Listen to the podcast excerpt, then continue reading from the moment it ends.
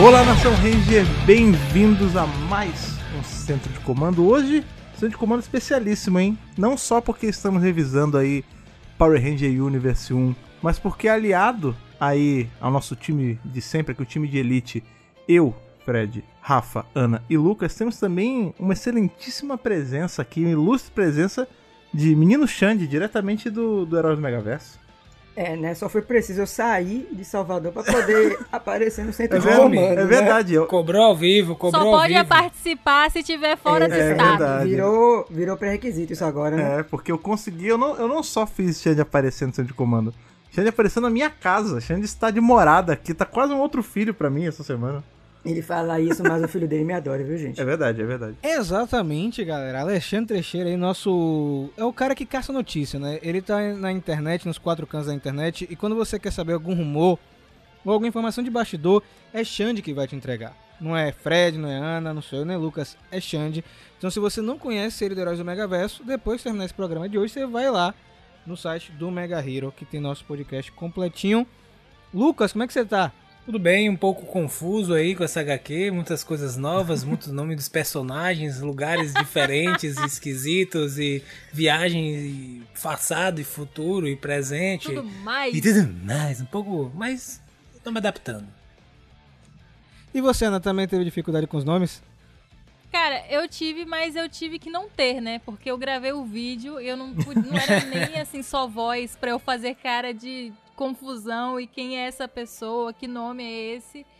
Eu tava com a câmera na minha cara, então eu tinha que fingir que eu estava lembrando de tudo. Mas eu acho que foi até bem. Eu li várias vezes a edição pra poder fazer o vídeo, ficar confortável. Contei pra mim mesma a história algumas vezes, contei pra Rafa, pra poder eu me acostumar, né, com é muita novidade mesmo, como o Lucas mencionou. Essa HQ ela tem uma, uma coisa que é clássico de quadrinhos e filmes de ficção científica, que é o Technobabble, né? Sim. Metade das coisas que fala ali é tipo ciência de quadrinho que não faz sentido nenhum e nomes jogados o tempo todo e você fica. Peraí, o É quê? pra dar essa Como- sensação de como é? estranhamento, né? É, porque nesse sentido é, é até inteligente da HQ fazer isso, né? Porque como a gente tá falando de um, um troço que é muito atrás, tipo, e, enfim, numa galáxia muito, muito distante, é normal a tecnologia ser diferente, o- os conceitos todos serem novos, né? E você, Xande, também pegou esse quadrinho pra ler pela primeira vez, não foi pra gravar esse programa? Ou você tinha lido ele anteriormente também? Então, eu tinha visto o lançamento dele, né? Mas ainda não tinha pegado pra ler. Eu peguei justamente pra esse podcast, pra vocês verem como foi especial. E, assim, e a sensação? mano, eu não gravei o nome de ninguém ainda. mas eu gravei as cores. Então, Justo. eu consigo me situar pelas cores. Porque por nome ainda, acho que vai demorar um tempinho aí pra eu poder engrenar. Se acostumar, né? É. E o melhor, gente, são as pronúncias, né? Sim. Que eu inventei.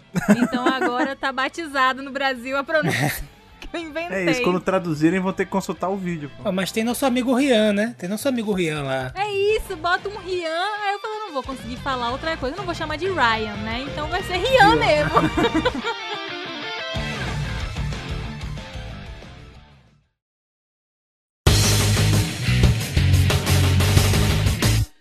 Começando o dia 29 de dezembro, olha só que data infeliz, né, pra lançar quadrinho. Power Rangers Universe, a nova minissérie da Boom Studios, dividida em seis edições, né? Pro, como o Fred apelidou carinhosamente, né?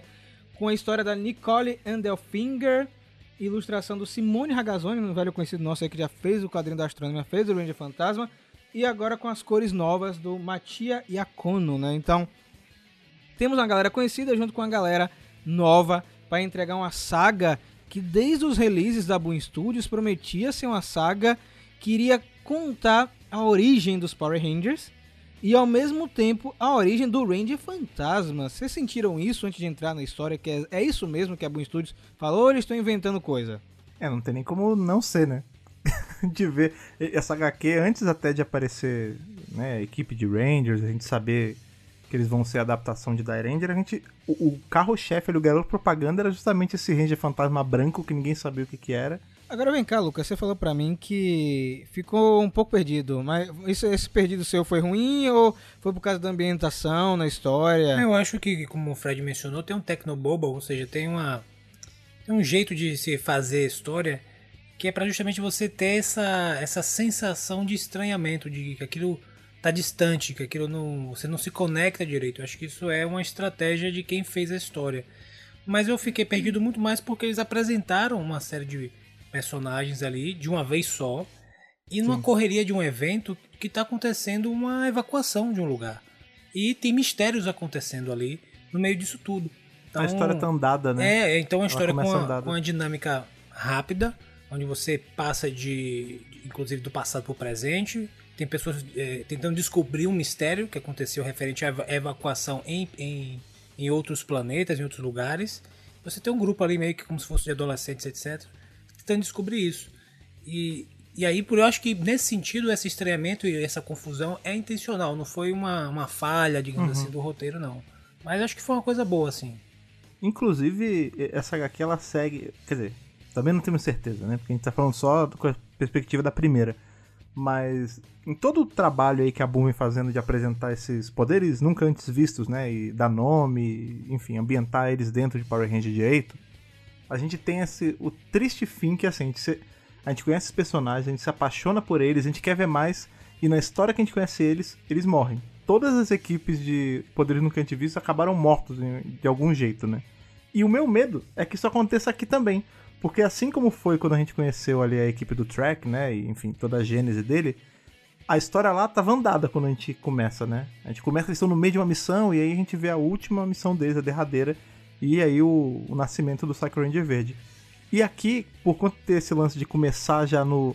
Já tem uma história, já tem um mistério, e parece que tá pegando a história no meio.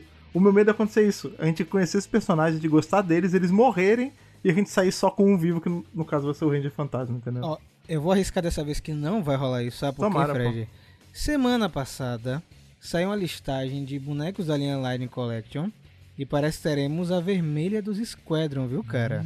Eles vão, Mais vão uma vermelha sair, pra Alice, né? inclusive. Olha, exatamente. Mas assim, isso não garante É. ela ficar viva. É isso. Eles podem lançar Não, o mas a gente boneco. não- é- dela morta, eu é te- verdade. É, pode ser também, né, Xande? Pode ser tipo É. um boneco póssumo, né? Pra gente Boneco guardar. Mas vamos, vamos, vamos trabalhar que eles estão vivinhos, né? Eu acho que é um, um quadrinho que chama muita atenção quando a Ana gravou o review lá no canal. Chegou uma galera nova, sabe? Curiosa com, com o título, com, com o mote da história. E conta pra gente, né, o que, que tá acontecendo, por que isso chamou tanta atenção do público? O que, que foi que rolou, minha filha? Bom, a primeira coisa é que a gente já inicia a história e capa e tudo, né, com um personagem que é praticamente o Ranger Fantasma. É o Ranger Fantasma branco, né, que inclusive pra mim, teoricamente, ele tá mais fantasma branco do que cinza, mas É vamos verdade. deixar isso pra lá, né, porque o quadrinho começa num laboratório chamado Laboratório Fronteira, né, no planeta 0117, Galáxia A47. Lembrando que a Galáxia A47 é a nossa.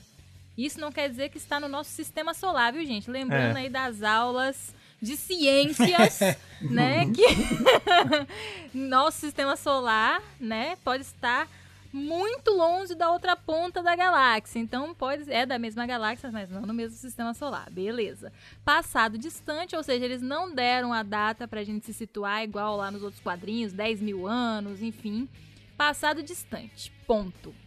E a gente vê, basicamente, dois personagens con- conversando, né? A gente vê ali, porque a gente já conhece, né, de outros quadrinhos de Power Ranger, um arco do mestre, possivelmente mais rudimentar, né? Um negócio assim experimental.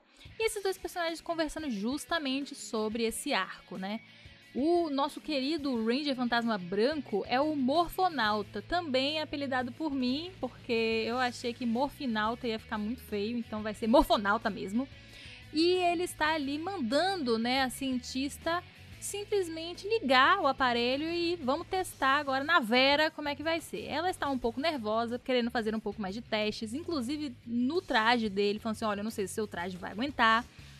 Mas ele disse assim: olha, minha filha, eu já esperei muito tempo, eu estou sem paciência, liga esse negócio aí e eu vou entrar.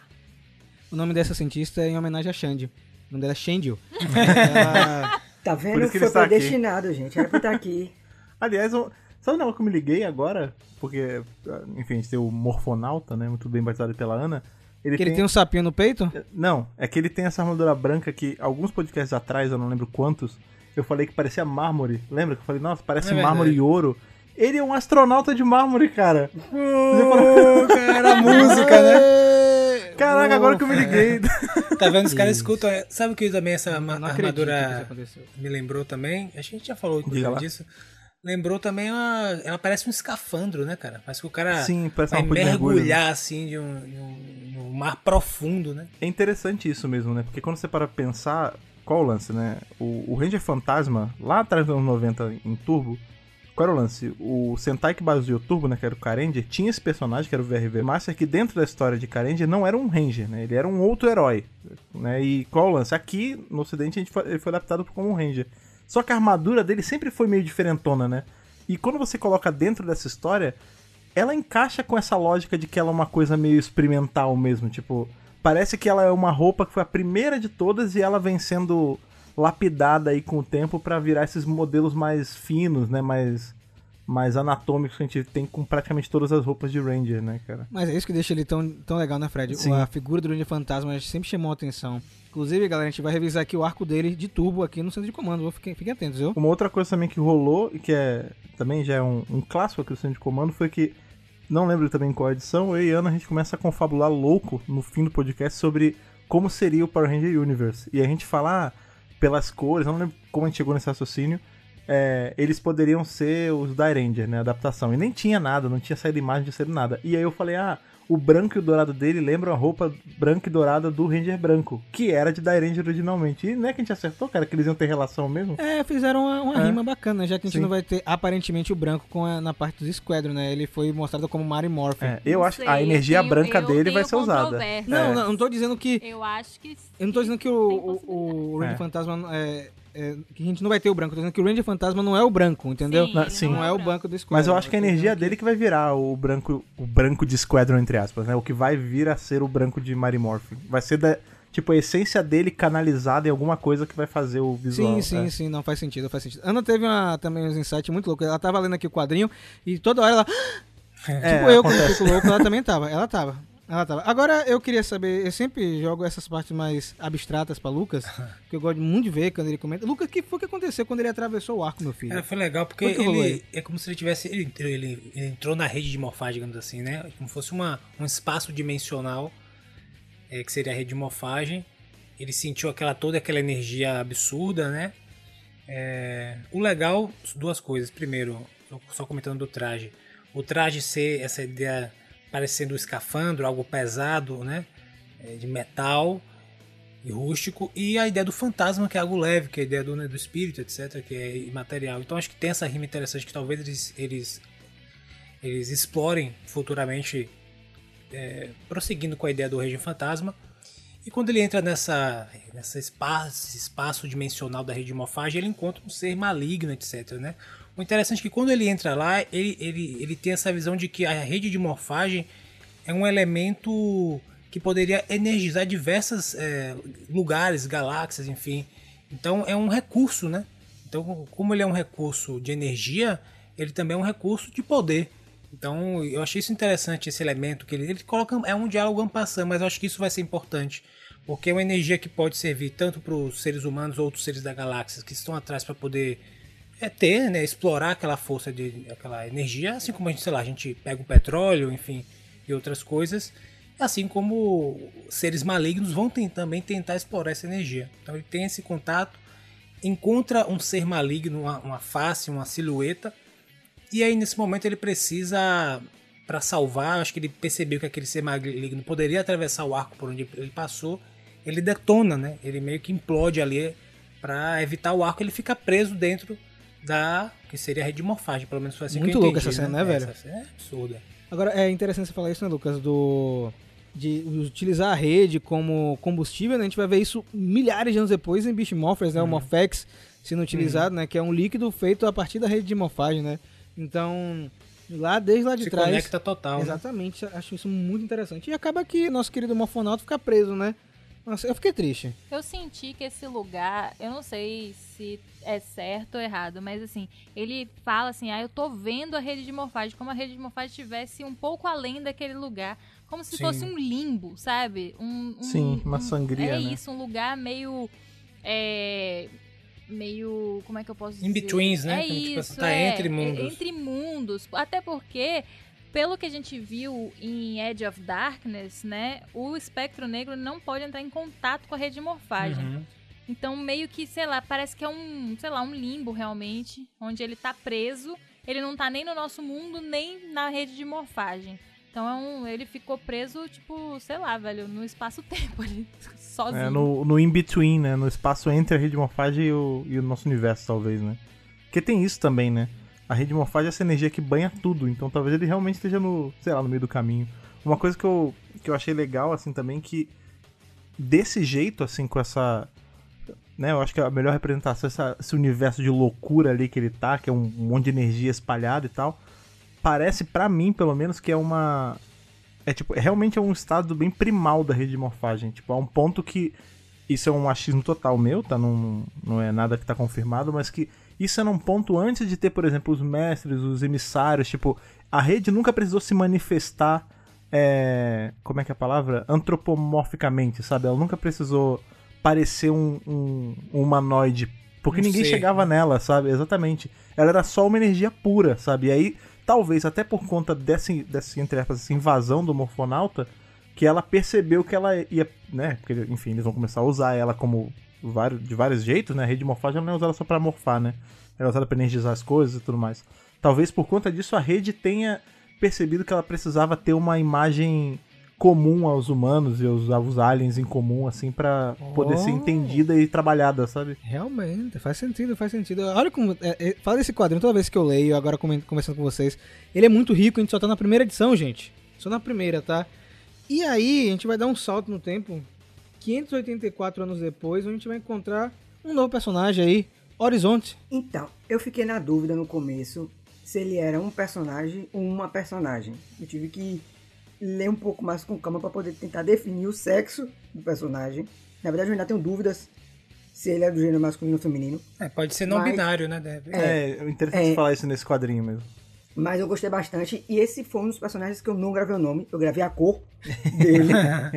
É, Ori. Até onde eu lembro, eu acho que ele é azul. Por causa da capa, por causa do. Porque assim, eu gravei a cor não pela roupa principal, mas pelo Ah, fundo pela da capa. capa. que tem. Porque pelo fundo de cada capa dá pra você ver a cor de cada Ranger. Sim. E aí eu consegui gravar. Eu gostei e é interessante porque, assim, todos esses meus anos de quadrinho, eu meio que já tô acostumado a quadrinho com muito texto. E essa primeira edição, ela tem muito texto. Então a pessoa tem que ler aquilo com calma, às vezes tem que voltar. É, tem muito texto no universo, cara. Muito. Então, essa isso que a Ana falou, né, dela ter que ler mais de uma vez para poder conseguir entender, é algo normal. Sim. E eu gostei porque eu fui lendo e passou rápido. Porém, mesmo, mesmo com essa sensação de velocidade, tem muito detalhe ali, tem muita informação ali para captar, tem muito, muita cena. Porque assim, muita gente acha que ah, por não ter cena de ação, o capítulo não vale. O capítulo é um capítulo. Você pode. É, eu vi gente reclamando disso. Eu vi gente reclamando disso. Uhum. Você pode, é, você pode sair pulando página e acabou. Aí mesmo que você não pode, né? É. Quando é cena de ação, você até pode. É, É. E eu gostei porque justamente começa com essa personagem, né? E aí vão aparecendo os outros, e isso vai construindo o clima nesse tempo atual, no ano passado, e você começa a entender a relação que cada personagem tem com o outro e a relação com que eles têm com o algo maior que está acontecendo. E eu acabei, eu acabei notando outra coisa, que isso eu já faço uma relação um pouco com Star Wars A Alta República. Uhum. Porque, por exemplo, nesse tempo presente, né? Presente, É, entre presente, um milhão de aspas. é. né? Presente entre aspas, a tecnologia já avançou. Já avançou muito. Pelo que a gente consegue ver rapidamente ali antes deles é, partirem daquela situação. E quando a gente passa a acompanhar depois né, a história ao longo dos séculos, dos milênios, é como se, a- como se essa tecnologia já tivesse regredido, igual acontece com Star Wars. Porque Ah, sim. na sim. Alta República ou na Velha República, né? Como cada um queira chamar, a gente tem aí o ápice da tecnologia, o ápice da invenção, e depois essa tecnologia vai se deteriorando. Então, a sensação que eu tive com esse quadrinho foi justamente essa, que ele começa com ideias, criações enormes e com o tempo essas criações elas meio que vão se perdendo, vão se deteriorando e vão meio que não diminuindo de nível, Uhum. mas ficando um pouco perdidas, né? Eu espero que isso mostre de alguma forma. Eu fiquei curioso porque o quadrinho termina, obviamente a gente vai falar um pouco disso mais na frente, mas o quadrinho termina na hora que eu fiquei, certo, beleza. E agora? Eu vou ter que esperar mais um mês para poder ler a Sim. segunda edição? E é interessante isso que o Xande está falando da tecnologia, porque essa é uma sociedade, né, que tem uma tecnologia para ultrapassar portais e ascender, né, que é como eles chamam, para a rede de morfagem. Mas por algum motivo que Ori não consegue compreender, tem um arco específico no laboratório da fronteira. Tem um arco específico no laboratório da fronteira que Ori não consegue ligar. E a gente né, é introduzido justamente neste momento onde é uma gravação daquela cientista que a gente viu lá no começo, né, 500 anos antes, está falando sobre a ligação deste arco. E Ori está tentando descobrir o que, que é que está fazendo as coisas esquentarem, não se manterem constantes, não conseguir ligar. Então isso é interessante, né? Porque se outros arcos funcionam, por que este arco específico não funciona? E aí a gente, na primeira página, já conhece mais um personagem, né? Que é o irmão do Ori. E a gente percebe que tá tendo uma urgência ali naquela situação. Tem alguma coisa acontecendo por trás, que é o que o Lucas estava comentando, né? Que existe, tem ali uma- um lance com os personagens principais, mas tem também uma coisa por trás que tá rolando, que a gente vai descobrindo aos poucos, né?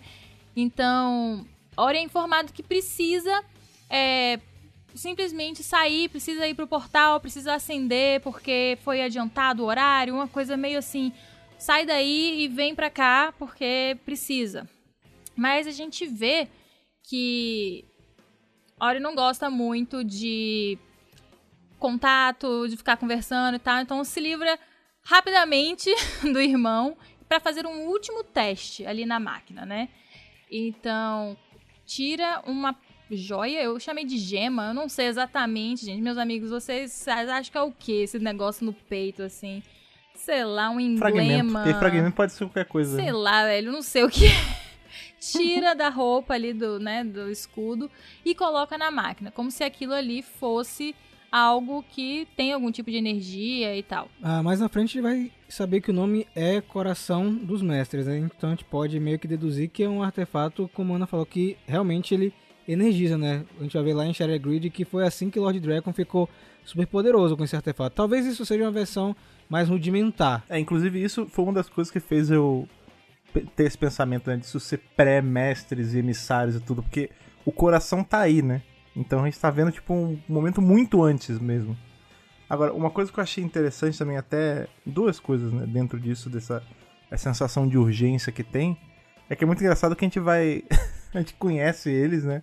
Meio que no dia que o relógio da, do Doomsday bate meia-noite, né? Porque tá literalmente. A gente começa com tudo acabando, né? E tá todo esse desespero, enfim. E isso envolve o lance do arco e vai envolver eventualmente a volta aí do, do Morfonauta, mas fora isso, uma coisa que me chamou muita atenção e é uma coisa que eu gosto muito em, em Power Ranger no geral, são quando as equipes têm uniformes antes dos uniformes da morfagem. E é legal porque ajuda a gente a meio que marcar cada personagem que E vai também aparecendo, ajuda a né? não fazer cosplay, né, meu filho? Porque a Ana olhou pra que vai aparecer a vermelha aí e já falou que já era. Esse aí é o que ela vai fazer.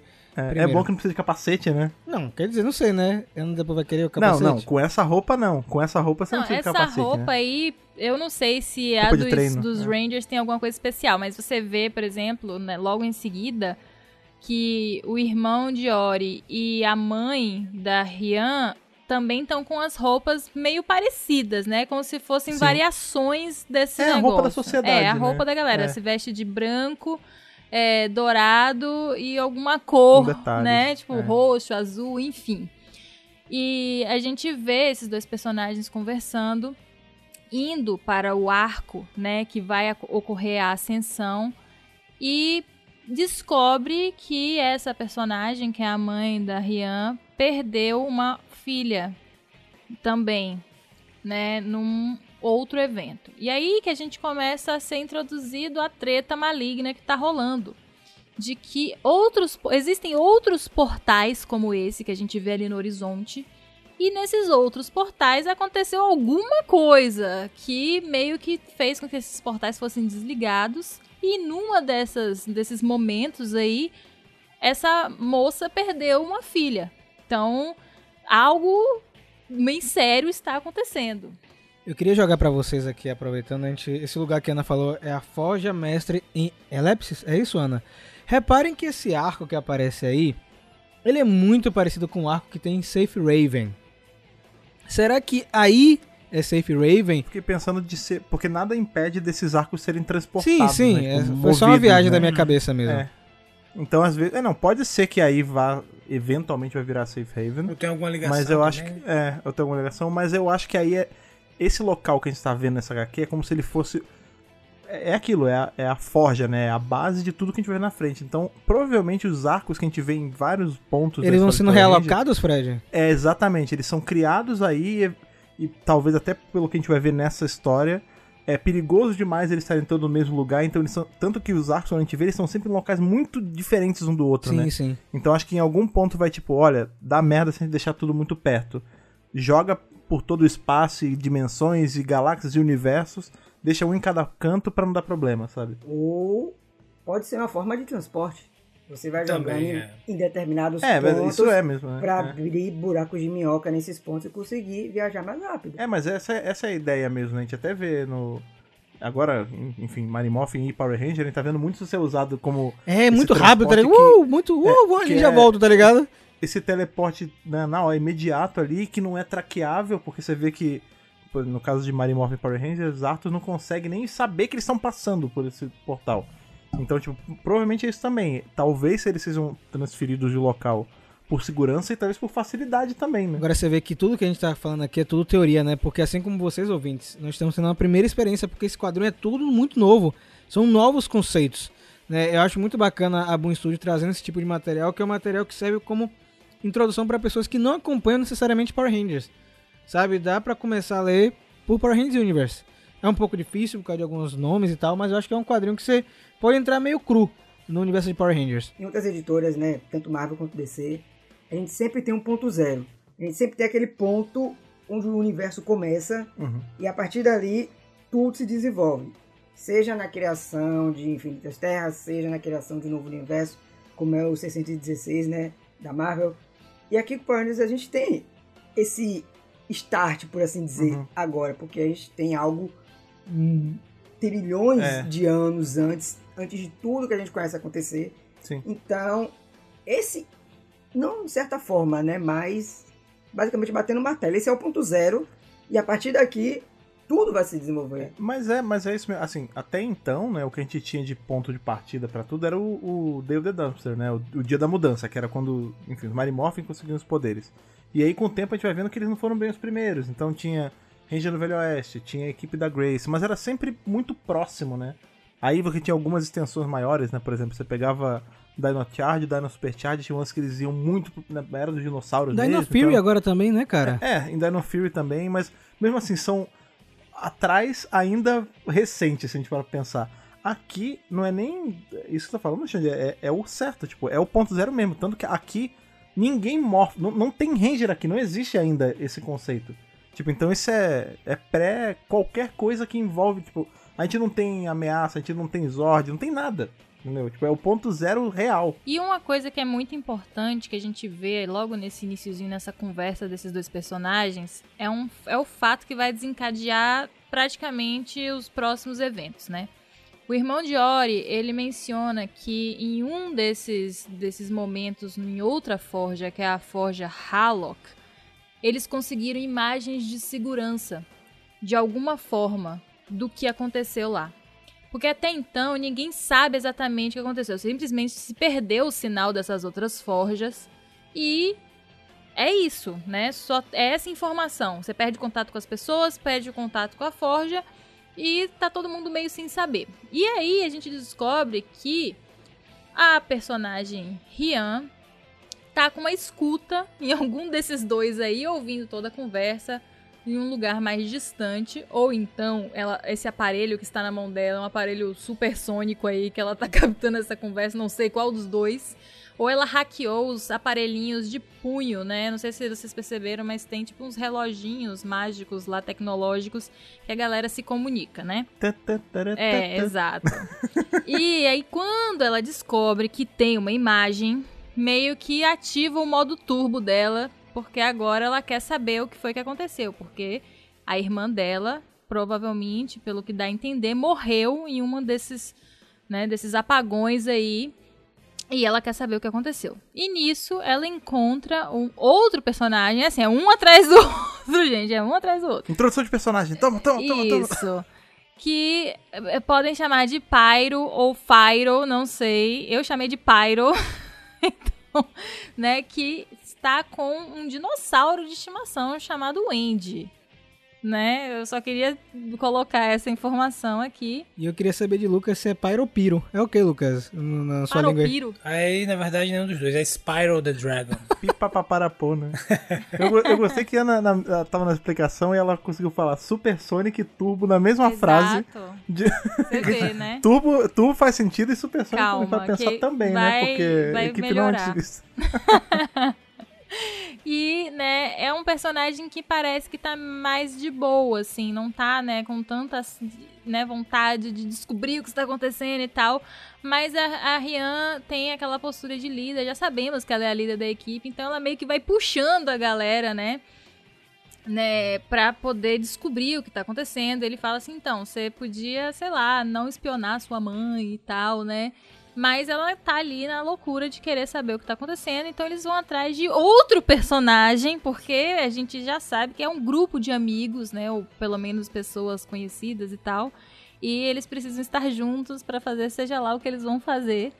E eles chegam para falar com Telossi, né, que está discutindo com a mãe. Acho todo mundo aí com problemas familiares, né? Todo, todo mundo está sempre discutindo ou evitando os familiares, bem real. E está preocupado porque Chev, que não em lugar nenhum tem dizendo qual é a relação dele com o Chev, mas eu acredito que é irmão, foi para outra forja e também perdeu o contato. Então ele está nervoso porque não está mais em contato com essa pessoa. A mãe parece estar muito de boa, tipo, ah, depois ele liga, tá preocupado por quê e tal. Ele tá, assim, full prejudicado. E ah, o pessoal joga uma pedrinha ali, uma coisa bem, assim, né, antiga, jogar pedra na janela e chama ele e avisa que tem essa imagem. E aí ele fica com também fogo no zóio, que também quer saber o que aconteceu para saber onde é que tá esse Chev. Eu queria saber de vocês, sempre se retratando o Ranger Verde como uma pessoa furiosa, né? É sempre isso. É não, verde de raiva, né? não, é, a gente fala brincando, mas é, a gente teve o Tommy verde de raiva, a gente teve aí o Track, que virou o Psycho Ranger verde, né? A gente teve o Prisma verde sobrevivente, não sabe o que vai rolar. Mas sempre que aparece um Ranger verde, sempre tem aquilo... Eles estão dando destaque pra cor verde tem um tempo.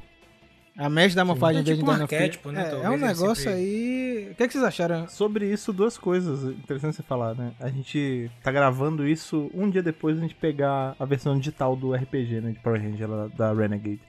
E a gente tem os traits, né? Você tem na ficha de cada personagem, isso é comum em RPG, né? Você tem. Cada classe você pode pegar alguns traços que aquela classe tem, né? E em Power Ranger você tem isso nesse sistema pelas cores, né? E aí cada cor tem uma. Enfim, tem uma. Vários tipos de cor que você pode pegar. E no, no verde tem justamente isso, esse lance de ser mais mais reativo, você, você tá mais ligado a um poder mais cru.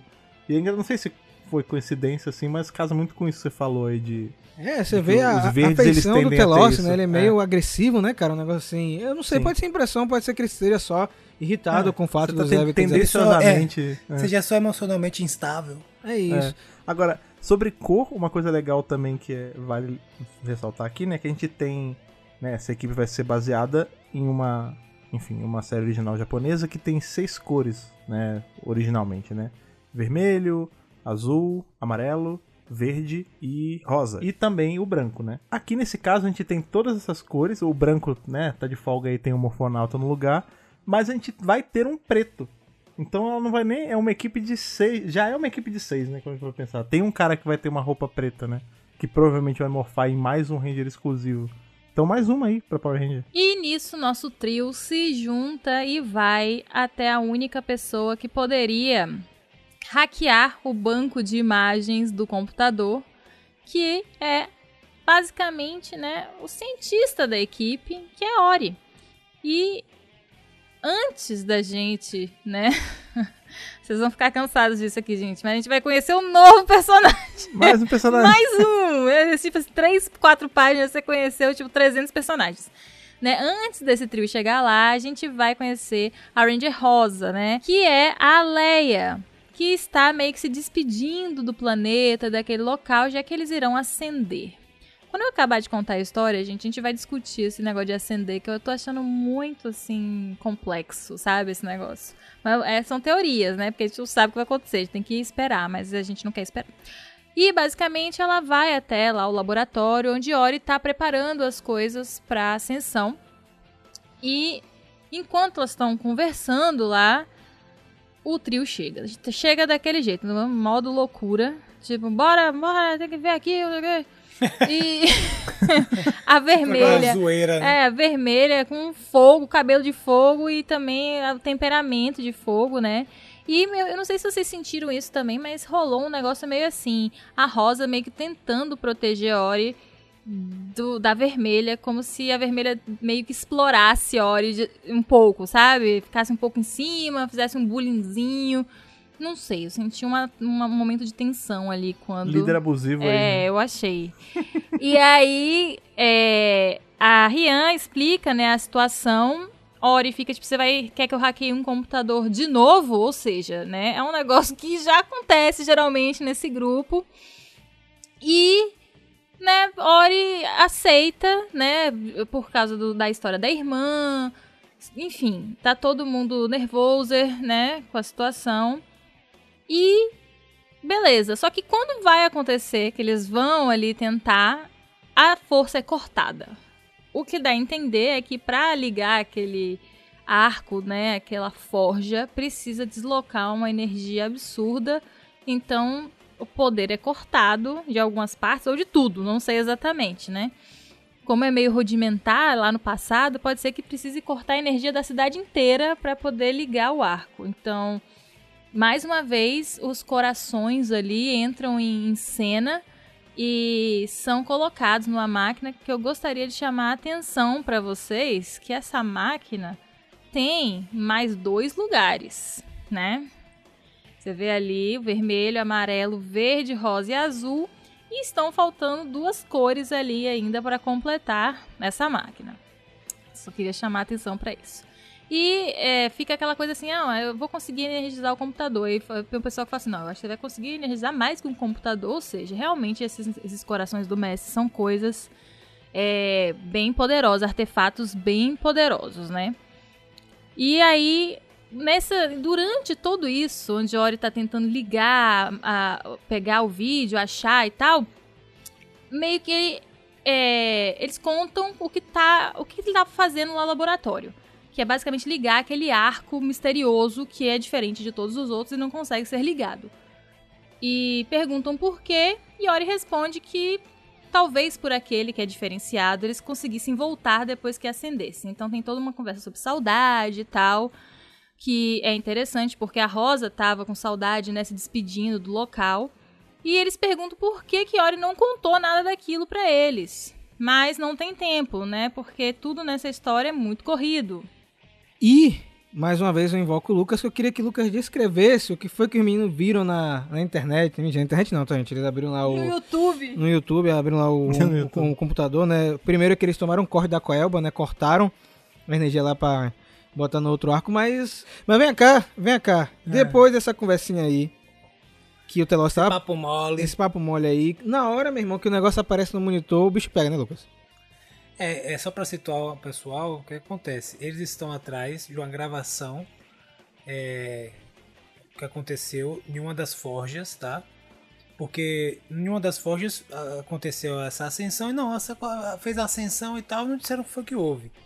E aí teve essa essa evacuação de novo, tá? Essa ascensão de novo e, e só que nessa última tinha uma gravação e eles estavam atrás dessa gravação para saber o que foi que houve. Por que aconteceu a ascensão? Por que ativaram isso do nada?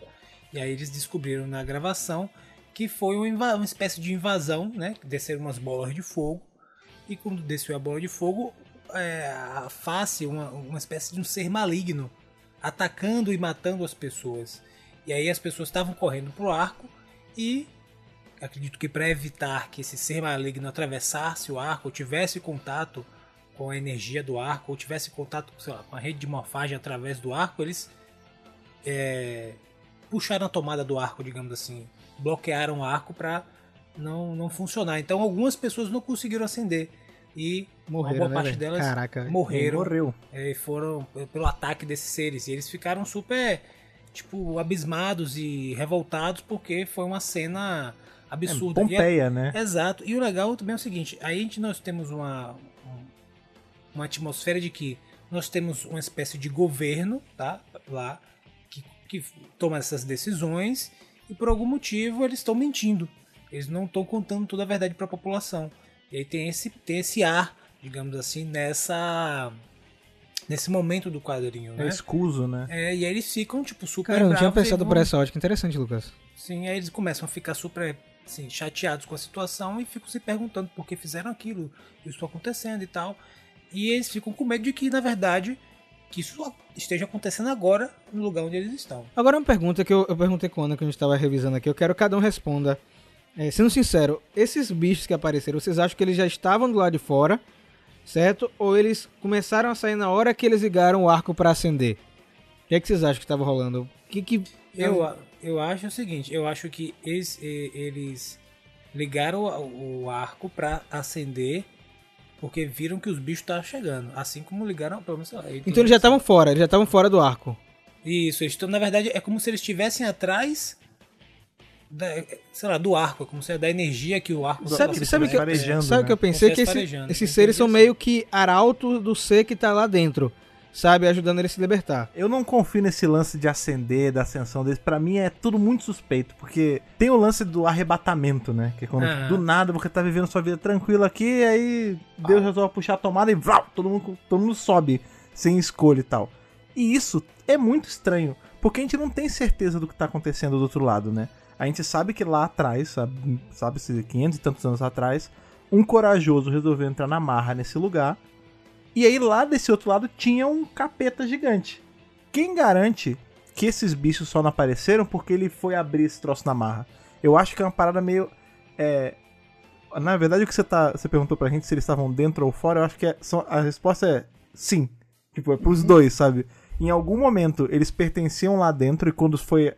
Né, ousaram tocar na, na rede, esses bichos foram libertos e eles estão tentando voltar pra talvez se reencontrar com esse ser maligno que tá do outro lado lá, travando esse embate com o Morfonauta esse tempo todo, sabe? Foi isso que você pegou, Xande? No caso, é como se eles fossem meio que um vírus dentro de um corpo. É, algo assim. Eles seriam a.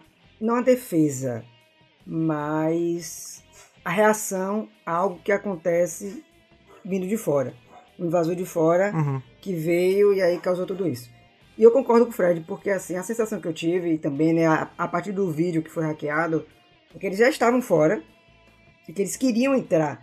Nem que fosse na marra. Tipo, eh, a gente precisa entrar pra fazer o quê? Ninguém sabe ainda. É isso. Sabe o que que fica parecendo pra mim? Que esse, esse papinho de não, é ascensão, vem, todo mundo tá protegido, entrem aqui nesse arco misterioso. Essa galera que tá entrando tá virando combustível pra E alguma vem coisa, cá, sabe? não Soylent volta, Green. né? Não volta. Esse Exatamente. é. Você É isso. entra e não volta. Todo mundo vai pra moenda e não volta. Por É, quê? Porque Silent virou Green. um Agora adubo. sim, ao Silent mesmo Green, tempo, cara. tem umas falas que me confundiram muito. Tanto que eu fiquei lendo e toda hora questionando o Rafa, como se Rafa tivesse, sei lá, alguma ligação com o roteirista e pudesse me dar algum tipo de resposta, né? Mas, assim, por exemplo, a mãe do Verde fala assim: depois que a gente acender, a gente liga pra eles. Então eu fiquei na dúvida se você corta. to- Eu acho que você não pode voltar. Mas o contato pelos reloginhos tecnológicos. Eu acho que continua tendo. Mas é Mas a gente muito viu eles confuso. Não. Mas ela Exato. falou com toda a certeza do mundo. A gente acende e fala. Então, Então, mas o governo é disse pra ela que aconteceu, exatamente, que acontece, né? Exatamente. Eles são doutrinados, é tipo, relaxa, passa pelo portal misterioso. Do outro lado, o chão é de certo. ouro. Os portais são de pérola, ninguém sofre dor e você pode falar com seus entes queridos. Aí você passa, morre, você não tem como falar com seus entes queridos, só que não tem Vira provas comida, também. né? Ó, eu vou levantar uma questão aqui que eu sei que vai deixar todo mundo na dúvida. Quem garante que essa galera que, a- que acendeu não se transformou nesses monstros que voltaram a aparecer? Porque, pelo que Pode mostrou um pouco, eles têm forma humanoide. Aham. E tinham muitas Então, mãozinhas lá no começo, é né? isso. É. Então, por exemplo, eles podem ter passado por toda essa questão da lavagem cerebral com essa ascensão, né? Porque, concordando de novo com o que todo mundo já falou, é suspeito. Deixa eu levantar também outra questão aqui, peraí. E se, tipo assim, tem duas coisas que estão aqui aparecendo na minha mente enquanto o Xande estava falando. A primeira é, e se você passa e você meio que, tipo, tem que ser aprovado? Não foi aprovado, vira monstrinho. Vai foi inferno, né? aprovado, vira mestre. Aí eu me pergunto, quantos mestres existem, né? Aqueles do cabelo branco e tal, não sabemos. Essa é uma questão. A segunda questão é: será que são esses Rangers aí que vão virar os mestres? Pode ser que eles mesmos virem as entidades. Entendeu? Então foram essas duas coisas que são distintas, mas apareceram na minha, na minha mente agora. Eu coloquei aqui, vai que no futuro acontece uma das duas, a gente tem registrado, não é mesmo? E, a- e aproveitando, né, já que você falou isso, eu acabei de pensar em outra coisa. Tá vendo como as coisas se ligam aqui? Por exemplo, essa questão da ascensão que a gente falou, né? Sim. Você falou que, por exemplo, se eles forem reprovados, eles podem virar essas criaturas. E eu acabei de pensar, se eles forem aceitos, eles, ne- eles necessariamente não precisariam virar um mestre. Eles poderiam se tornar um com a rede de morfagem. Eles se tornariam Sim. pura energia. É, E essa energia-. Sim, e essa energia ela, é, ela continuaria a gerir a rede de morfagem. Então, essa galera meio que seria. Rapaz, não vamos, Dizendo não vamos transformar a rede de morfagem num negócio canibal. Pelo amor de Deus. Soylent por favor. People. Não, porque assim, não, porque assim, por exemplo, ela é energia. Se ela é energia, ela não tem um conceito do que é bom ou É, ela mal. só consome, ela né? só consome. Sim. Ela tá ali consumindo para poder se autoalimentar, para poder continuar existindo. A questão é, até que ponto ela mesma pode não se tornar sua inimiga? Mas repare, eu, eu encaro a rede de morfagem, posso estar errada, porque esses seis quadrinhos estão vindo justamente para definir isso, que a rede de morfagem era tipo a matéria escura do espaço, entendeu? É tipo assim, ela está em todo lugar, ela banha tudo, tudo está colado no tecidinho lá, né, da, da matéria escura, e é basicamente isso. Se for uma parada muito mais bizarra que isso, eu não vou, eu não sei como é que eu vou conseguir aceitar isso, mas enfim. Vamos- Vamos seguir, porque a gente tem um momento de reação. E Xande, depois dessa, vai participar de todos os reviews até o final pra ver se isso for confirmado. Ai, Xande. Receba. Se lascou aí. Não tem problema não, eu participo. Vai que. Você vai você sabe, pra cada um, você vai ter que vir aqui pra São Paulo É, pra eu gravar, sei, né? é, vou ter que pegar. Vou ter Todo que- mês. Vou ter que fazer, é, vou ter que fazer a ponte aérea Salvador São Paulo. Pra isso, é bom que se você não é apoiador ainda, apoie. Porque aí você Pagar a passagem. Paga passagens. Aí vai bancar minha passagem pra vir pra cá. Sim, e aí nós temos a reação, né, dos personagens que ficam chocados, prejudicados. Tipo, como assim? O que, que aconteceu? Só que, mais uma vez, esse é o quadrinho Sem Tempo, Irmão, né? É, a gente tem, ah, a gente tem uma fala muito importante ali, viu, no- do nosso querido Ranger Verde, que fala assim: é, eu não ligo pra razão. Cheve estava lá e ele não ligou. Ou seja, né, já fica aí a nossa teoria de Fuck the que é o que aconteceu? Cheve foi morto antes de conseguir ligar, o Cheve não pôde ligar porque ele virou energia, né? Virou Tang. Mas enfim, a gente não tem muito tempo, né, gente? Porque quando eles estão tentando chegar a alguma conclusão, tentando digerir o que eles viram, começam a ouvir uns barulhos do lado de fora do laboratório. E quando eles olham para o céu, está acontecendo a mesma coisa que eles viram na gravação. Bolas de Dinamize, fogo, né? Meteoro, sei lá que diabo tá caindo do céu. E eles percebem que provavelmente o que eles acabaram de ver no vídeo vai se repetir ali. Então eles largam tudo, basicamente, saem correndo em direção à forja, né? Chegam ali, pegam o irmão de Ori ali quase ultrapassando e começam a tentar primeiro, eu acho que é tudo ao mesmo tempo, questionar, entender, gritar, chorar, enfim, né? Completamente É, desesperados. O mundo tá acabando, é, né? Exato. É justificável.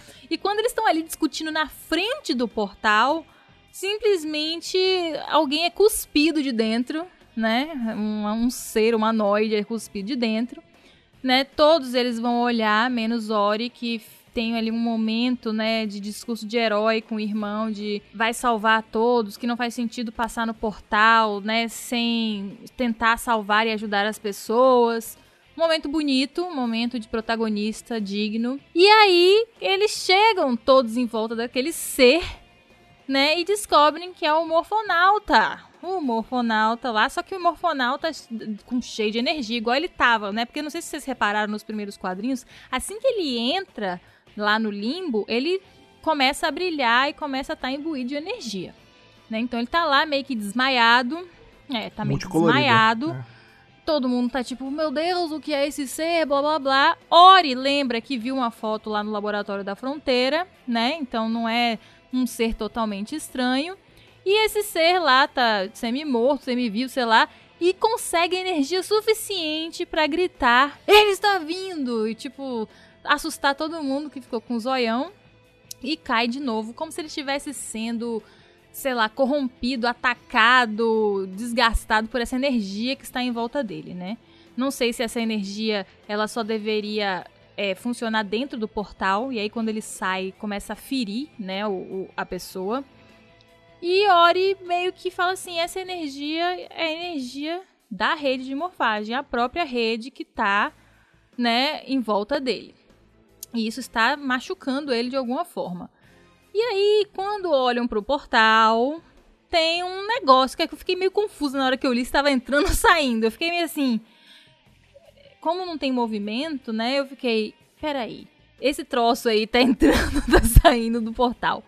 Mas eu acredito que estava saindo, porque na última página, né, nós temos aquele ser maligno, a cara do ser maligno nos céus com, sei lá, uns pterodáctilos voando, um negócio meio esquisito. Eu acho que são pterodáctilos porque a gente já viu que o cara tem um dinossauro chamado Wendy. E é, eles chegam à conclusão como grupo, né, de que aquilo ali não pode sair. Aquela coisa, que quer que seja, né, esse morfonauta, quem quer que ele seja, que esse bicho não pode sair. Eu acho que, na verdade, esse, o, esse ser deu um peteleco no morfonauta lá de dentro. Ele caiu lá fora. E agora ele tá tentando sair. Porque eu acho que o Morfonauta ficou ali travando uma batalha eterna para ele nunca conseguir sair. E agora, né, ele por algum motivo, sei lá, caiu, não conseguiu, e aí o bicho tá vindo. E aí eles chegam à conclusão de que o, o objetivo deles é manter aquela coisa, né, sem sair para o mundo real, não deixar com que ele acesse de forma alguma ou o mundo real ou o próprio, a própria rede de morfagem. E acaba sem morfagem, sem nada. Eu achei meio estranho esse último quadro também, porque no, na página anterior todos estavam juntos, né? Todos estavam juntos, inclusive a vermelha. E no último quadro eles cortaram a vermelha por algum motivo. Como se ela tivesse uns degraus mais acima, não sei. Achei meio, sei lá, estranho, sabe? Uma página tão impactante a escolha, é, do, escolha artista, do, artista, exatamente. E aí, velho, é, que negócio. É, é, é, um quadrinho que deixa prejudicado, né, Fred? Vocês têm impressão. Acho que todo mundo meio que tem essa impressão, né? Que esse, esse diabão que tá aí do outro lado é um, é um proto-espectro negro. Não, né? ele é o espectro negro. É o espectro negro. É o espectro negro. A gente Porque... tá tratando como se não fosse não, só pra um suspense. Sim, então. Sim. sim, mas, mas o que acontece? A sim. gente sabe, por A mais B, porque, por conta de tudo que a gente conhece de Power Ranger, que ele não poderia estar ali. Porque se ele tocasse na rede de morfagem, ele ia ser Mas ele não tá na rede de né? morfagem, ele tava no e limbo aí... e tá passando pro mundo real. Ele não tocou a rede. Eu fiquei tentando dar várias respostas para isso, né? Assim, eu fui lendo e relendo e teorizando em cima. Porque que vai ter alguma ligação entre esse bicho ser derrotado ou aprisionado e a, o, enfim, e o morfonauta, isso é claro, né? Eu acredito, e eu tô super achando aqui jogando para frente, que o morfonauta ele vai eventualmente virar essa. O Ranger Fantasma vai virar um fantasma mesmo. Porque toda essa energia dele, que inclusive faz ele ficar né, branco ali, iluminado e tudo mais, é o que ele vai usar para fazer essa. Ou essa prisão para esse bicho, ou é o que vai fazer ele não conseguir tocar na rede mesmo, sabe? Tipo, ele vai ter que sacrificar a energia dele pra meio que debilitar esse ser a não conseguir tocar Eu na rede acho... de morfagem, sabe? Vai ser meio que o, que o sacrifício final, sabe? Não vai ser ele que vai fazer o sacrifício nem vai derrotar. Eu acho que vai, vai cair pra mão dos Rangerzinhos novos, né? O que eu acho que vai acontecer na próxima página é que alguma coisa vai ativar o morfonauta, ou ele mesmo, ou a própria rede, vendo esses cinco heróis reunidos com garra e vontade de eleger seu povo, vai imbuir os cinco com essa energia que está no morfonauta. Tipo assim, a energia vai passar dele para os jovens. É, Isso. essa que ele, que E ele eles trouxe, irão né? morfar. Tipo, Sim. vai ser um instant morph, não vai ter, tipo, é hora de morfar, porque eles não sabem nem o que é isso, né? Mas enfim, é, vai- ele vai ser o veículo, né? Vai ser o, ele é o primeiro morfador. É, a verdade é essa. Se duvidar essa... Porque ele chega na, na nossa, no nosso plano, né? Vazando energia, né? Isso. Se duvidar, todos esses caras já estão já com... Tipo, com combustível de morfagem ali. Tipo, no momento que... Porque eles tocaram nele, né? Ele cai e todos eles vão ali pra cima dele. Nessa hora, ele já, Radiação, ele já se perdeu o infectaram. É, nariz. É, exatamente. Perdeu o todos nariz, eles já tá pegaram, né? Mas eu acho que vai ter um momento, tipo, de raios e trovões caindo em cima da cabeça deles, tá ligado? Tipo, eles ficando brilhosos também. E do brilho vai sair eles morfados. Tipo. Sim, tipo É, o Chernobyl, né? É, o Césio já tá lá, entendeu? Eles já Exato. tocaram no Césio. Aí quando der o estalo que eles vão, entendeu? Agora eu acho o seguinte, eu, eu, me- eu, me- minha hipótese é que essa energia ela vai entrar em contato, não, talvez não diretamente com eles, mas com o coração dos mestres. né? Isso. E aí quando entrar em contato com o coração do mestre, vai dar. Mas você sabe que não bom. adianta ter o coração do mestre, porque os outros personagens têm também. Você tem que ter a garra. Você tem que ser adolescente, É, tem que ter, tem que ter a a garra. né? Tem que ser escolhido. Isso. é. E Cê tem que ter vê- sobrado, não ter virado Silent Green, que só É, sobrou eles. você veja passou, que eles chegaram falando assim, não, a gente está aqui pra manter este bicho fora, entendeu? Eles têm a coragem, a garra e a vontade de ser um Power Ranger. Então a rede de morfagem vai identificar isso e vai falar, opa, são esses aqui. E aí vai psh, passar o raiozinho, né, pra eles. E vai criar um padrão, né? Porque todo mundo depois vai ter que ser um adolescente com garra. Não, a gente tem alguns, mais velhos. A rede de morfagem ficou viciada, né? Só sabe isso. Não, tem que ser com garra. Aí Agora- foi os primeiros. foi assim. Cadê a garra? Pô, não tem não, então não vai É dar. um quadrinho que deixa, deixa muita lacuna, né? Pra, pra gente explorar, né? É uma edição só, né? Vocês- A gente teorizou muito aqui, a gente teve coisa que nem a Ana tinha comentado no vídeo, nem eu tinha comentado com ela antes. Você vê que a Ana começou com teorias novas, agora surgiu do nada. E uma coisa que me deixa ainda muito inculcado é esse lance da aparência dos mestres futuramente. Como é que eles vão ficar daquele jeito, né? Também. Porque eu, eu entendi o que o roteirista quis fazer nesse quadrinho, a roteirista, é a ideia de que eles eram humanoides antes. Porque quando os mestres da morfagem aparecem em Mary Morph, eles são humanos. Ainda não tinha esse conceito ainda de ser um ser A diferente idade, e tal. né? A, a idade já tudo E aí depois eles vão virar aqueles seres estranhos, né, e tal. Eu não sei exatamente o que vai acontecer. Eu fico muito curioso pra saber. Ué, seguindo a teoria aqui de que as pessoas são consumidas, né? Pode ser que os Rangers, ah, depois da sua missão aí, que não, não sei se vai durar seis edições ou teremos outras histórias com esses Rangers, eles finalmente acendam e sejam os únicos que consigam realmente. Eles vão acender e virar as entidades da, lá dos mestres da rede de morfagem. E aí, por isso que só tem eles, entendeu? Aí eu não sei se todo mundo que acende vira o mestre ou se realmente só tem essas entidades específicas das cores. Talvez no momento que eles. Assim, que. Seguindo a minha teoria, né? A ascensão a furada e é Solid Green. Todo mundo vira, vira adubo ali. Eles vão conseguir quebrar esse padrão e eles vão conseguir realmente ascender e virar mestres da Rapaz, rede vocês querem mesmo que esse quadrinho seja horror cósmico, né? Vocês querem mesmo que seja Lovecraft, Não, né? mas sabe, sabe por que, que eu acho que vai ser uma parada meio horror cósmico? Porque todas essas histórias, repare, todas essas histórias que a gente tá tendo de. que não são presas à Terra, elas estão pendendo ao horror cósmico mesmo. Desde legal, Beyond the hein? Grid a gente tem uma parada meio horror cósmico. Porque faz Ah, sentido, né? A gente tá no Eu vou te dar um. Vou aproveitar e te dar um, um mote aí. Como o Morfonauta ficou preso naquele lugar, que ele mesmo implodiu aquele proto-portal, acho que ele Uhum. seria o primeiro, Shendio, ao passar dos anos tentando recuperar ele, deve ter feito algum pacto, alguma coisa que aí, né, tá nesse negócio. É, Shen- Shendio, de repente, ela vai desempenhar um papel aí meio maligno aí de fazer esses portais para poder consumir. Porque ela Fala que o as pessoas estão acendendo, mas não tá acendendo, é que as pessoas estão sendo consumidas por alguma coisa, de repente. não sei. Eu acho que isso tá É, muito pode ser. mórbido. Eu acho que Não, talvez pode- é, eles, não eles não consigam, né, ir e passar naquele portal, aquele portal ele quebre, ou enfim, o irmão desative, né, o portal, e aí a única saída pra eles vai ser ativar aquele. o do Pode Morfonauta, ser, né? Pode ser. Inclusive ele vai estar junto, então ele pode ajudar a É ativar. porque ele entende, né? Exato. E talvez parada aquele meio de Jumanji, né? portal específico tenha alguma coisa diferente dos outros, não sei. E que aí, Uhum. na hora que eles passarem agora sendo Rangers, eles vão meio que se transformar.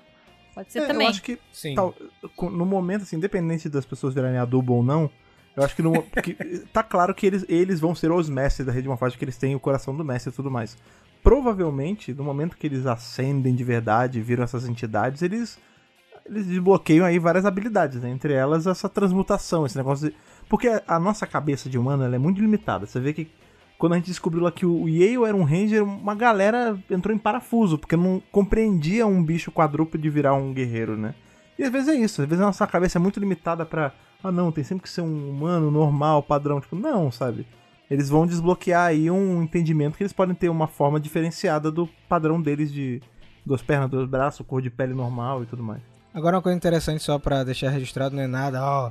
Esse arco que a gente vê do, do começo, né, que é o proto-arco, é o arco que tá no quadrinho Edge of Darkness, naquela forja, lá Sim. com Lady Fena e tal, é, o mesmo a forja, arco. né? É, é a forja original, no caso, né? É Sim. o que dá a entender pra mim. Então, é- esse arco ele tem uma parada assim especial, como a Ana comentou, a Ori descobriu que ele ele pode voltar e voltar, né? E talvez seja a partir desse arco que a gente vai ver os arcos novos, os arcos sendo aprimorados e criando outros arcos, né? A gente tá vendo uma parada muito rudimentar. A verdade é essa. E esse quadrinho, ele, ele é justamente pra isso, né, gente? Ele é um quadrinho que ele provoca você a pensar muitas coisas. Quando eu tava conversando com a Ana na revisor, eu não tava pendendo pra esse lado mais de horror cósmico, não, que vocês pegaram, a pera- a pegada mais mórbida e tal. É, eu, eu, eu pensava que a parte mais dark iria ficar por conta da figura do espectro negro aparecendo. Não que a própria rede ia ser uma parada é, que tem isso de bem e mal, tá ligado?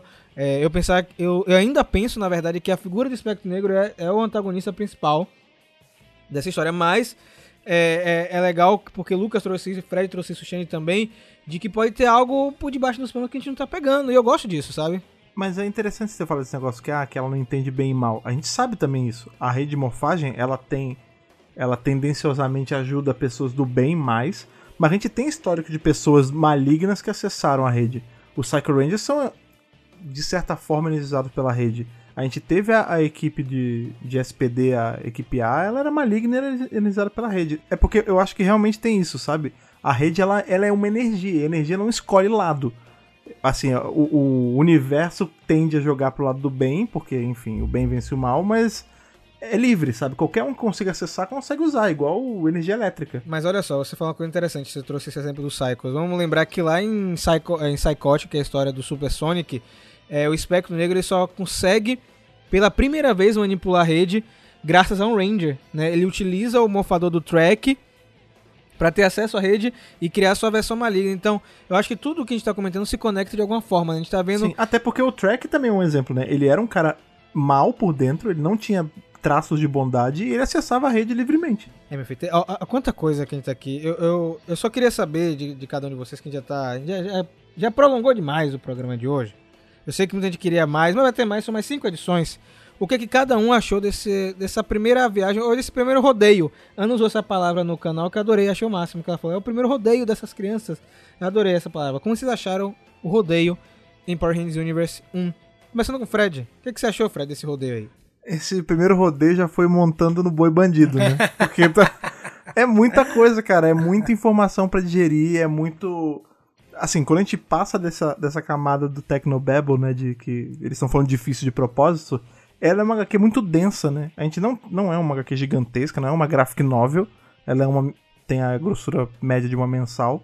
E parece que você tá tendo um negócio muito maior, porque é muita coisa acontecendo ao mesmo tempo, é muito Foi o que a personagem. gente falou, né? Muito balão, Pois né, é. Fred? É, Exato, é um, é um quadrinho denso de texto, né? Ainda mais em Power Ranger que a gente pega, por exemplo, tem mensagem que a gente pega que quase não tem texto, né? Que é mais, é, enfim, é mais combate e tal. É, eu acho que é difícil até lastrear, assim, ah, é uma HQ, nota X, não tem como. Eu acho que a gente só vai ter uma noção total quando a gente lê as seis, assim, ela isolada não tem como analisar tão bem, assim, em relação à nota. Mas é uma HQ muito boa, ela, enquanto primeira edição de um arco, ela é muito boa porque ela faz esse trabalho de deixar a gente angustiado de querer saber mais, né? Acho que eles podiam ter sido um pouquinho mais benevolentes e mostrar pelo menos uma morfagemzinha, sim, mas assim, Eu vi uma galera se descabelando por conta disso, de isso é absurdo, porque não tem morfagem, e morf é, Power Ranger sem morfagem não é Power Ranger, tipo, também não é assim. É, Power Ranger é feito de histórias, boas histórias, isso é uma boa história. Mas que eles deixaram o pirulito muito perto da boca e tiraram isso com certeza, né, cara? E foi com você essa sensação também, Shane, de tirar o pirulito da boca? Então, sim e não. Por quê? Eu gostei bastante do quadrinho, né? Como o Fred também falou, e eu também já tinha mencionado antes. Ele é um quadrinho com muito diálogo, então se você não prestar atenção no que, que você está lendo, você vai se perder. Ele dá muitas pontas, e ao mesmo tempo que eu gosto disso, eu também fico preocupado. Porque se você dá muita ponta, você tem que fechar essas pontas que você É. deu em algum momento. Se você não fechar essas pontas, o leitor vai se questionar se aquilo foi colocado proposital ou se o roteirista esqueceu, se eles vão trabalhar na frente, porque se é para ser uma história, abre aspas aqui, fechada, então na própria história eles têm que responder todas as questões que eles estão abrindo. Então eu espero que tudo que foi apresentado nessa primeira edição consiga ser respondido né, nas próximas cinco. Eles também levantem outras teorias. Admito que eu também queria ver ali, nem que fosse um pequeno vislumbre É. de morfagem, né? Tipo, nem, nem que fosse uma silhueta ali no final da energia já neles. Acho que seria uma coisa legal. Mas eu gostei bastante. E dá aquele gostinho, né? Da gente querer mais, da gente ficar na expectativa, porque justamente termina no momento crucial e você fica, beleza, agora vai acontecer o quê? Agora eles vão cair pra dentro da luta, agora eles vão correr desesperados, vão gritar pela mãe, o que, que vai acontecer? Então, é, você fica. Eles, eles conseguem criar essa expectativa pro próximo mês para você querer consumir a próxima edição, né? E eu espero que eles continuem fazendo isso nas próximas edições até chegar na última. Olha aí, eu gostei desse que a gente falou, viu? É muito importante que, se você está trabalhando em uma minissérie e que você vai levar- levantar alguns questionamentos, a gente precisa de pelo menos algumas respostas, pelo menos 99% delas respondidas. Mas e você, Lucas? Essa aí é uma edição que todo mundo foi pego de surpresa, né, velho? Não, com certeza. Eu assino embaixo da consideração dos meus colegas de bancada e, sobretudo, eu ressalto que a experiência de você ler o quadrinho ficou meio perdido. Claro, assiste o centro de comando. Desculpa, assiste não. Escuta o centro de comando, porque essa experiência de você estar em grupo e falar e sobre o que você leu, sobre o que você achou, escutar o que o outro também achou.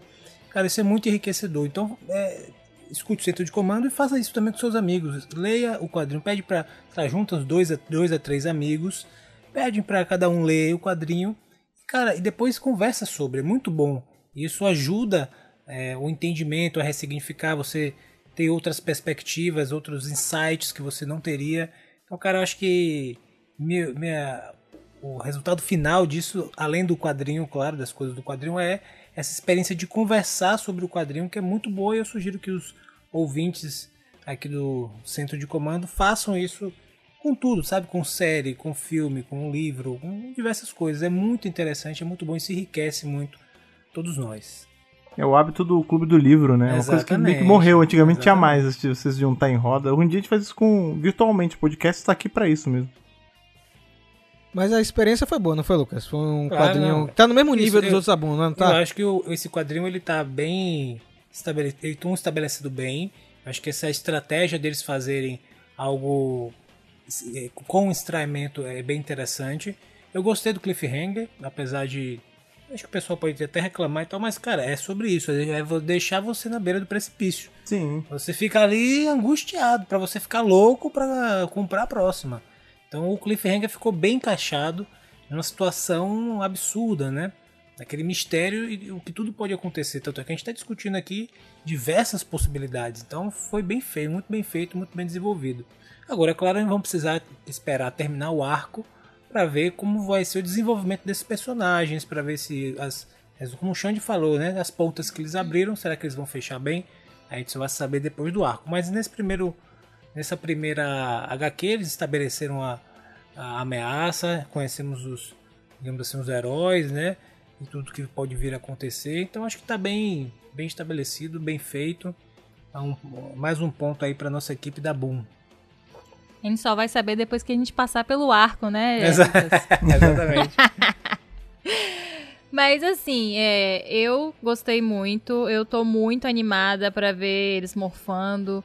Pra, eu não sei, se eles são a primeira equipe, eles descobrirem o que eles são, né? Porque imagina, não existem Power Rangers, eles não sabem nada, eles vão, tipo, morfar, botar um... Imagina se você tem claustrofobia. Se aparece um capacete na sua cara e você agora, meu filho, é isso. Você é um guerreiro, vai ter que lutar, né? Como diz Fred, é um patrulheiro do poder. Agora é isso, É. você vai botar suas garras pra fora e vai ter que lutar contra um ser maligno saindo de dentro de um portal que você não sabe onde vai dar exatamente.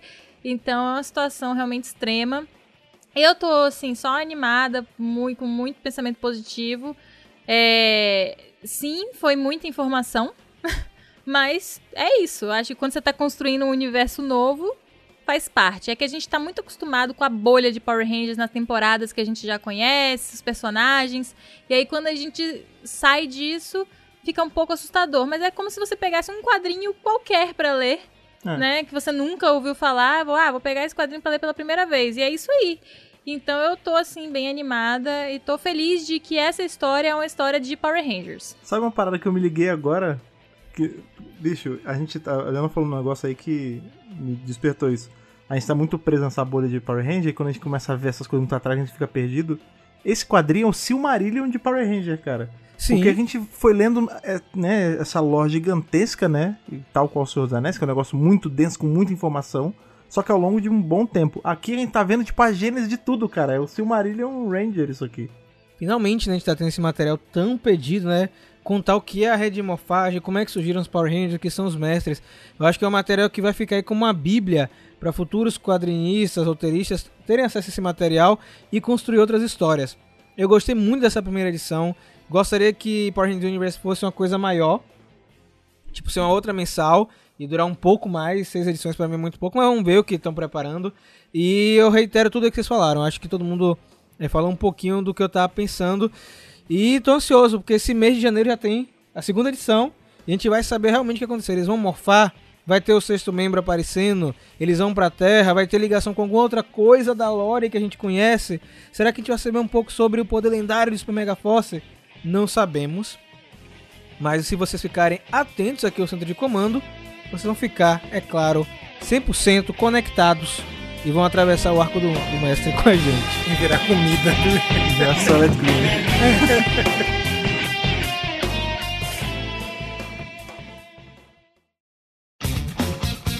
Agora, depois de toda essa, essa discussão aí, todo esse nosso papo de hoje, eu acredito que todos vocês aí que estão com os fones, estão acompanhando a gente mais uma semana, acenderam, não da forma horror cósmico como eu acho que vai ser no quadrinho, mas vocês acenderam aí em teorias e, e confabulações sobre essa história que, bicho, a, a gente tá completamente sem chão, assim como eu também acredito que vocês estejam, né, cara? Reiterando aí o que o Lucas falou, cara, esse hábito de você papear e conversar e dividir o- a sua empolgação com outras pessoas é muito bacana. E óbvio, quem sabe que tem pessoas aí que escutam a gente que nós somos essas pessoas que vocês compartilham esse pensamento. Então, óbvio, se você quiser aí mais uma vez continuar compartilhando toda esse, essa sua empolgação e as suas teorias sobre esse quadrinho, sobre Power Ranger como um todo, é molinho. Para você fazer, é só você seguir a gente nas redes sociais. Que o Xande, aí pela primeira vez, lembra pra gente quais são. Meu Deus, que honra, né? Tanto aqui quanto no Mega Hero. Vamos ver se aqui eu consigo acertar, né? É só seguir o Mega Power, tanto no Twitter quanto no Instagram, né? no arroba Mega Power Brasil, porque tem sempre novidade, tem sempre material saindo, e são coisas rápidas, coisas de qualidade, e que algumas vezes saem, obviamente, pelas minhas mãos, né? É verdade. E aproveita que você tá aqui também, já vou aproveitar e puxar esse gancho duplo. Se a galera quiser te achar também em outro lugar, naquele outro plano, quando passa do arco do Power Ranger e vai no arco das outras coisas, como elas acham o Mega Hero. Então, meu povo, o negócio é o seguinte, né? Eu não ia, não ia usar meu jargão aqui, mas Caraca, eu vibrei aqui, você não viu, mas eu vibrei. Eu vibrei. É, eu não ia usar aqui porque é algo especial, né? Mas como o Fred já puxou aí, Aqui é especial também, viu? para vocês encontrarem o Mega Hero, tanto no Twitter quanto nas nossas redes sociais, na- no caso o Instagram, né? É só vocês seguirem no arroba Mega Hero Oficial, porque eu tô sempre lá postando, né? Tudo que tá saindo. É começo de ano, então ainda tá um pouquinho morno, sai uma coisa ou outra, mas a gente vai gatar, porque né, 2022 tem muita coisa para sair, então fiquem ligados. E se você também quiser ficar ligado aí nessa conversa e em todo esse, esse papo com a gente de uma forma mais extensa, você pode mandar cartinhas virtuais que a Ana lembra pra gente como você faz. Muito simples, você vai lá no seu e-mail e coloca para escrever uma nova mensagem e coloca lá no e-mail contato megapowerbrasil@gmail.com no assunto, a edição do podcast a qual você está se referindo e no corpo do e-mail. Não esquece, minha gente, seu nome, sua idade, de onde você está falando para a gente conhecer um pouco melhor e também ajudar no Power Censo para a gente saber onde estão os Rangers, né? No Brasil ou no mundo, porque temos ouvintes internacionais também. É verdade, cara. E se você é um cara mais tradicional e quer mandar cartas físicas, o Lucas lembra pra gente, é ele que é o guardião das cartas, lembra pra gente como você faz para enviá-las. Exatamente. Você vai enviar a sua carta para a Caixa Postal 4040, no CEP 41 830 972, Salvador, Bahia. Você pode enviar a sua cartinha, pode enviar um brinquedo, pode enviar qualquer mimo, tá? Que você quiser para essa caixa postal. Você também pode enviar uma sua tese sobre as teorias que nós estamos falando aqui. Não esqueçam que elas precisam vir na norma, na, pelas normas da BNT, espiralada, 60 laudas, tudo isso, tudo bem? Exatamente, cara. Todo esse carinho que vocês mandam pra gente aí, tanto em cartas virtuais ou cartas físicas ou nas redes sociais, é o nosso combustível, é a nossa rede de morfagem, é o que faz a gente querer voltar. Mas caso você queira aí contribuir de uma forma diferente, uma forma um pouco mais ativa, você pode entrar lá no Apoia-se, em apoia.se barra Brasil, escolher com quanto você vai apoiar e você se junta a esses nossos patrulheiros acendidos aí que já passaram do arco aqui do Mega Power Brasil, como é o caso do Alexandre Mencone, do Bruno Henrique Soares, do Gustavo Almeida Teixeira, do Rivelito Júnior, do Rodrigo Lins, do Stefano Gollum, do Rafael de Paula, do Antoninho do Botelho Filho, do Ayrton Serafim Balabem e do Ronaldo de Almeida Faria. Caramba, olha só quanta gente vai atravessar o Arco do México com a gente, viu? Olha só, tá galera? A gente se vê muito em breve, a qualquer momento, em qualquer lugar, e que o poder o proteja.